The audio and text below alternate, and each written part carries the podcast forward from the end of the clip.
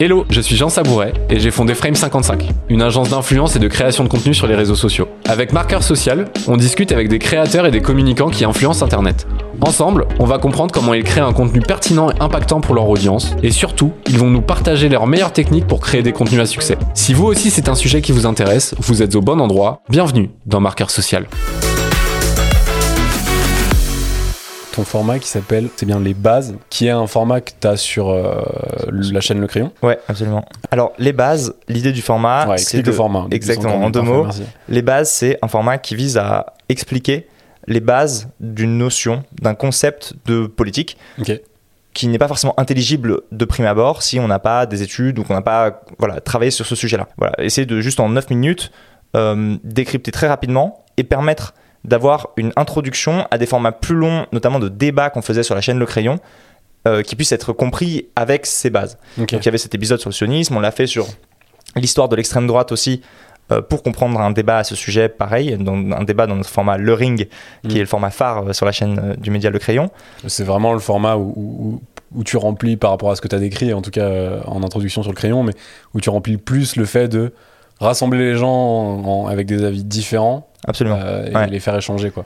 Euh, je prends un exemple qui est euh, le sionisme, qui est le premier épisode et c'est un des épisodes marquants. Euh, c'est un terme qui est souvent ma- mécompris, euh, enfin mal compris. Moi, je suis remonté à l'origine de Théodore Herzl, qui en 1896 organise le premier congrès sioniste, enfin en 1897 à Bâle, après avoir écrit euh, l'état des, l'état des Juifs en 1896. Et donc il parle de parce qu'il y a un antisémitisme qui règne en Europe, pourquoi tu as besoin d'un euh, que euh, les Juifs en Europe euh, fassent émerger ce, ce sujet de, de s'allier et d'avoir une terre à, à- à eux. Donc bon, C'est quoi pour toi, les... dans ce format-là, le gros challenge en tant que créateur de contenu? Comment tu. Parce que tu abordes des sujets quand même très complexes, c'est des choses aussi qui Mm. sont sujets à des opinions, Ouais. euh, en tout cas pour ceux que tu as cités. bien sûr. Et euh, comment tu fais pour réussir à expliquer, donc dans, réussir à expliquer les bases, comme le nom de ton format, et avoir quelque chose d'intelligible, de clair? Est-ce que tu t'orientes beaucoup euh, sur l'histoire de, de l'origine du terme ou, du fait, ou du parti, ou peu importe le sujet, mais tu prends beaucoup les, les faits historiques. Euh, comment, comment tu fais pour réussir à Mhm. avoir quelque chose qui est assez neutre, plus clair possible en fait? Moi, j'ai un esprit qui est assez organisé et synthétique grâce à ma scolarité à, à Sciences Po, où on a beaucoup appris à faire,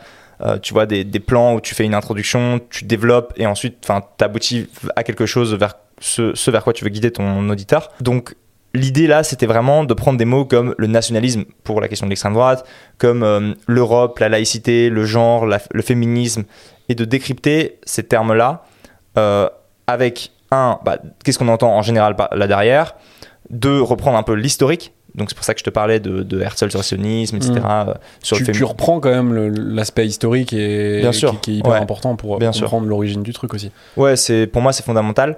Donc on bossait là-dessus avec euh, une fille qui m'aidait sur la documentation et, et moi qui faisais des recherches, Euh, souvent appuyé sur des livres. Donc euh, donc je pense soit des livres, soit des chercheurs, soit parfois des articles euh, en ligne, tu vois. euh, mais euh, ouais, sur la bioéthique par exemple, on a on j'en ai fait un aussi. Donc bioéthique, tout ce qui est à la fois la fin de vie, donc l'euthanasie, la, gestation pour autrui, donc des, questions de comment tu gères le rapport à la vie et tout. Et puis l'idée c'est d'essayer de présenter en fin d'émission, grosso modo, ce que, enfin, ou au travers de l'émission, mais notamment jusqu'à la fin, euh, les, pas, je dirais pas les plus et les moins, mais les aspects clivants du sujet, euh, quels en sont les enjeux contemporains et comment on peut se positionner par rapport à ces enjeux. Aux autres émissions du Crayon, il n'était pas au, au niveau de ce qu'on attendait en termes de visibilité, de vues sur YouTube. Euh, J'ajoute aussi qu'on le refera pas cette saison, cette année, parce que on a revu toute la ligne éditoriale du crayon et que ce format-là, que j'ai fait pendant un an, était très incarné. Or, on va se désincarner euh, du média Le Crayon et laisser plus la place aux invités,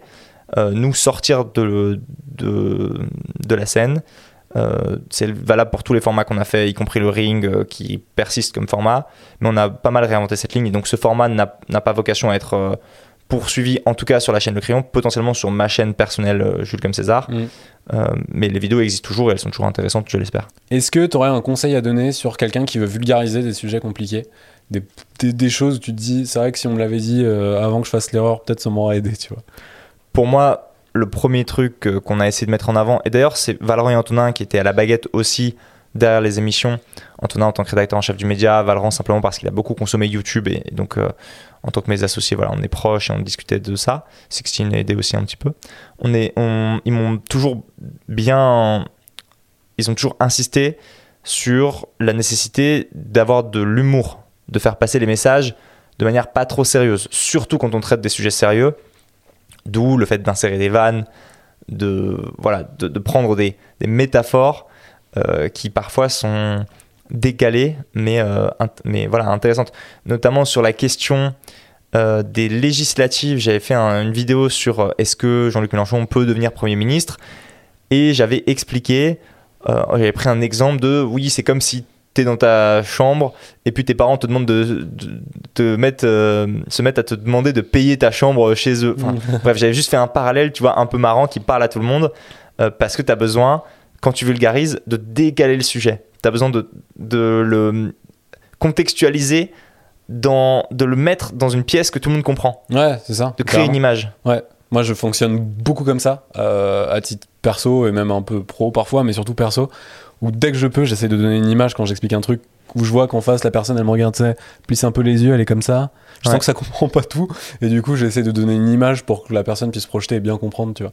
Et, euh, et en vrai, c'est c'est une mécanique de langage qui, qui Mm. marche très très bien, je trouve, euh, pour, euh, pour rendre quelque chose de complexe, ou en tout cas, euh, quand t'as quel- quelqu'un en face de toi qui ne le comprend pas, vachement plus intelligible. Et, et c'est hyper efficace. Enfin, clairement.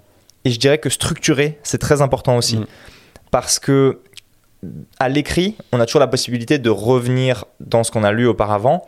À l'oral, alors même si dans une vidéo, on peut revenir dans une. euh, Enfin, revisionner un passage, on a besoin d'énoncer clairement à la fois où on va à- dans une introduction, c'est-à-dire Ouais. emmener le spectateur avec ça en disant voilà où je vais aller et. Et ça, c'est la première étape, la deuxième étape, la troisième étape, etc. Tu lui donnes le chemin, quoi. Exactement. Il faut, il faut le rappeler. Il faut, voilà, il faut avoir. euh, il faut que ce soit. euh, ouais, structuré en fait. Mm. La structure, ça aide. Et tu l'annonces, ta structure? Plus ou moins subtilement. Il faut essayer de le faire subtilement. C'est-à-dire, euh, en fait, l'introduction, tu vois, c'est c'est une phrase que j'ai apprise en cours de rhétorique euh, à propos des discours. Est-ce que tu as eu Clément Viktorovitch aussi, comme pas mal de gens à Sciences Po Non, en cours de pas rhétorique Non? Non, j'ai eu euh, Christophe de Vogt et, hum, et euh, Delay aussi, un mec qui s'appelait Delay. Et il disait euh, Show, don't tell.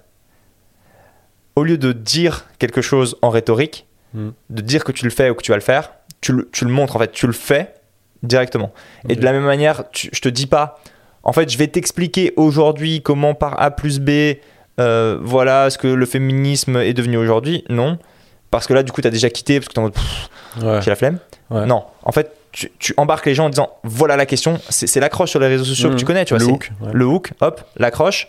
Et ensuite, tu le hum, mets sa pose telle question. Et en fait, ta structure, elle, elle est annoncée comme ça. Ah ouais, non, ça marche. Et ça marche. euh, Enfin, c'est une mécanique, en fait, que beaucoup, voire presque, je, voulais pas, j'allais dire tous, mais je, me dis peut-être pas tous, mais que énormément de créateurs utilisent, en fait, dans leur, dans leur contenu. Et, euh, les, YouTube, principalement YouTube, c'est euh, ne serait-ce que le titrage miniature d'une vidéo, pour beaucoup de contenu, c'est un hook. Et c'est un hook que tu dois réfléchir et qui souvent euh, et tu dois faire attention à pas non plus être euh, menteur et déceptif c'est à dire que tu peux pas faire un, hook de malade où en fait il se passe pas ce que tu dis dans ton, Ouais. ton, ton- ton titre ou dans ta miniature parce que bah, sinon t'as un drop énorme et du coup au final ça pousse pas ta vidéo mais, euh, mais le titre et la miniature d'une vidéo sur YouTube c'est un hook en fait Mais parce que sur YouTube, tu as effectivement cette démarche de cliquer en tant que spectateur Ouais. sur la vidéo que tu veux voir. Ouais. Donc c'est un acte très, enfin c'est un acte actif, j'allais dire. Est-ce que toi, tu as eu des retours des, entre l'épisode 1 et l'épisode euh, 10 ou 11, 12, enfin en tout cas entre le premier et le dernier, est-ce que tu as des retours que tu as eu de la part de la, des gens directement de ta communauté, de la communauté Le Crayon en tout cas, qui sont venus te dire ah ça machin et qui t'ont fait évoluer dans le format et qui t'ont réaligné ou qui t'ont fait dire bah c'est vrai que mm, pour un prochain sujet je ferai peut-être attention un, peu plus à ça, à la, tournure de, de mes phrases, à mes sources, euh, ou, des choses comme ça. Est-ce que tu as eu des, évolutions comme ça qui sont venues surtout du retour des gens? C'est pas venu progressivement entre le premier épisode et le dernier. Ça a été pas mal, peut-être en dents de scie, tu vois, plus. C'est-à-dire qu'il y a des épisodes qui plaisent, d'autres qui déplaisent. Mm. J'ai fait notamment un épisode sur le genre euh, qui a été considéré par la communauté du crayon comme très partial. Euh, C'est-à-dire, en gros, dans, allant dans le sens de ce que, de ce que certaines personnes appellent l'idéologie de genre. euh, dans le sens, voilà, pas trop remettre en question les discours sur la non-binarité, etc. Alors que la communauté l'attendait plus. Euh, c'est aussi un montage malheureux qui a voulu ça, mais bon, de temps en temps, tu le sais Ouais. aussi. Parfois, tu dois poster un truc et voilà, hop, Mm. c'est fait. Ouais, et puis en fait, sur des, même de facto, sur des sujets aussi complexes et aussi euh, débattus et sur lesquels il y a un vrai fond de- de- d'avis personnel, bah, c'est hyper dur de faire un contenu neutre qui va pas heurter Ouais. ou poser une question à quelqu'un ou tu vois. Euh, Enfin, Ouais. c'est- super complexe. Enfin, tu, tu peux très rapidement euh, aller d'un côté ou de l'autre juste par le fait de traiter le sujet, tu vois. Donc, enfin, c'est- très complexe de rester, euh, enfin, d'être perçu en tout cas comme euh, ni, ni trop l'un ni trop l'autre quand, euh, quand t'as un débat clivant sur deux sujets, quoi. Absolument. Vraiment. Donc, euh, bravo déjà de mettre les mains là-dedans parce que c'est un vrai challenge et faut oser, quoi. Merci. Vois, Ne serait-ce que pour ça, faut, faut vraiment oser.